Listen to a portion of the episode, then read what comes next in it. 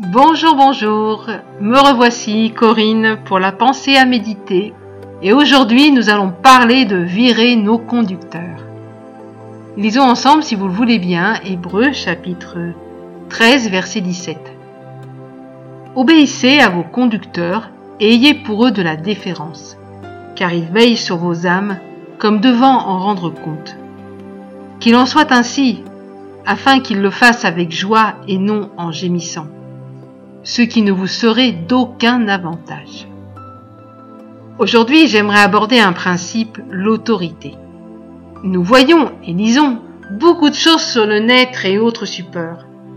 Et nous constatons que beaucoup de personnes ont une conception de l'autorité qui est faussée. En effet, il y a un amalgame entre l'autoritarisme et l'autorité. L'autoritarisme est mauvais et asservissant. Par contre, l'autorité est quelque chose de bon et un principe important que nous retrouvons dans de multiples domaines de notre vie. Prenons juste l'exemple d'un couple. Si l'autoritarisme règne, du côté de l'homme comme du côté de la femme d'ailleurs, il y aura beaucoup de souffrance et un asservissement qui enlèvera au conjoint asservi toute sa personnalité et qui l'empêchera ainsi de s'épanouir.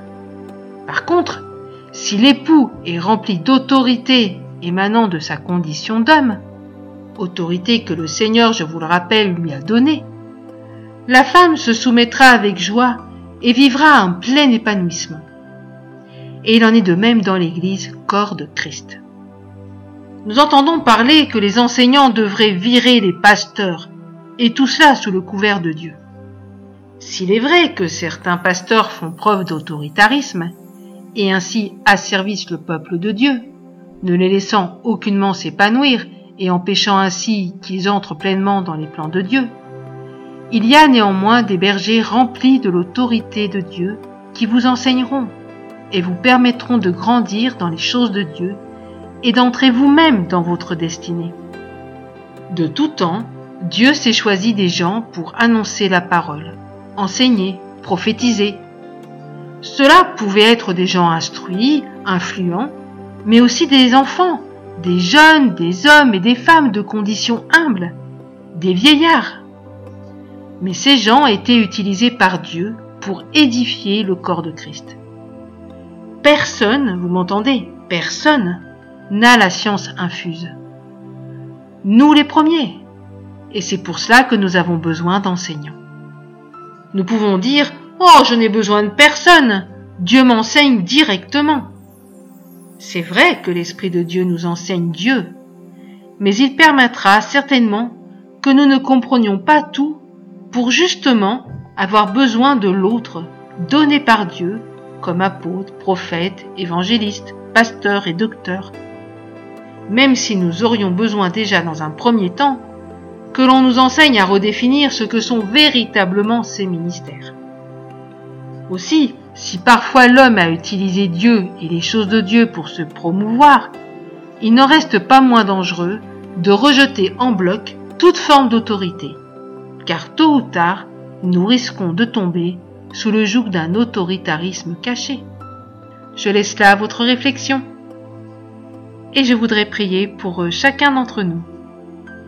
Merci Seigneur parce que Seigneur, tu nous éclaires sur ce qui est l'autorité, tout ce principe d'autorité que tu as établi dans la parole de Dieu.